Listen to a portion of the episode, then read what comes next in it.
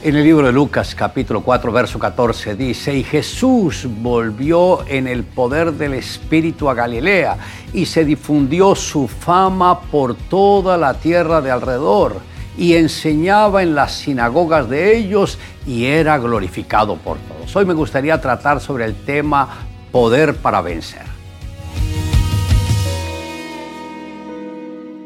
Inmediatamente después de que Jesús fue bautizado, las escrituras declaran, orando, el cielo se abrió y descendió el Espíritu Espíritu Santo sobre él en forma corporal como paloma. Y vino una voz del cielo que decía, tú eres mi Hijo amado, en ti tengo complacencia. Esto está en Lucas capítulo 3 versos 21 y 22. Luego fue llevado por el Espíritu al desierto para ser tentado por el diablo.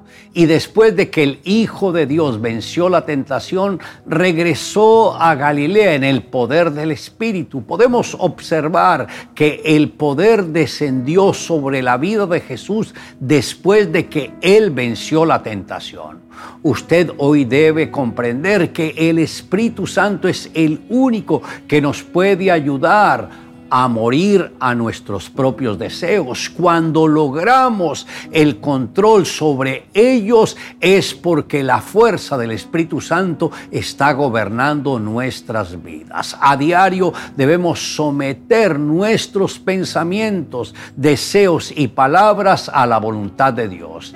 El éxito del ministerio del Señor Jesús se debió a que Él fue obediente en todo aquello que su Padre le confió. También a que hizo equipo con el Espíritu Santo y cada paso que el Señor daba lo hacía en armonía con el Espíritu de Dios.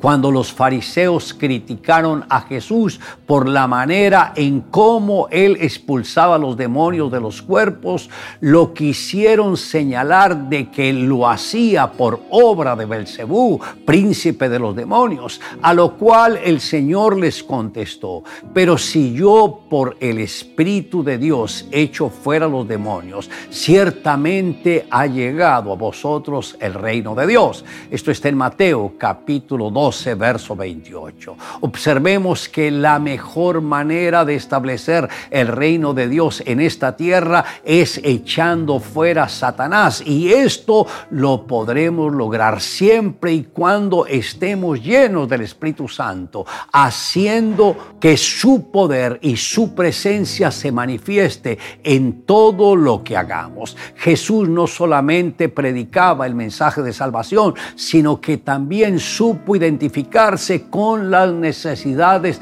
de todas las personas. Por esto todos los que acudan a Él encontrarán un bálsamo para su alma. Un cristiano de una península de Corea visitó a uno de los misioneros que allí estaban y le dijo que había aprendido el sermón del monte y deseaba repetirlo delante de él. Enseguida aquel cristiano repitió palabra por palabra sin que le faltara una sola los tres capítulos que componen el mencionado sermón. Cuando terminó el misionero dijo a este cristiano que era necesario poner por obra las enseñanzas del sermón, a lo que aquel creyente replicó, así lo aprendí, procuraba yo memorizarlo todo de una vez y las palabras se me iban. Entonces aprendí de memoria un versículo, salí en busca de alguno de mis vecinos y en él practiqué la enseñanza de ese versículo y se me quedaron bien las palabras. Entonces procuré aprender de esa manera todo el sermón y así lo aprendí. Le invito a que me acompañe en la siguiente oración. Amado Dios, gracias por haber enviado a tu Hijo Jesucristo. Gracias porque cuando Él estuvo aquí en la tierra confrontó todos los poderes demoníacos y los venció. Y gracias Señor porque cuando aceptamos a Jesús nos apropiamos de la palabra que le dio a sus discípulos y mayores obras que los que yo he hecho haréis vosotros en mi nombre. Gracias Señor porque nos acogiste para servirte con todo el corazón. Te amamos Y bendecimos tu nombre. Declare juntamente conmigo, y Jesús volvió en el poder del Espíritu a Galilea y se difundió su fama por toda la tierra alrededor.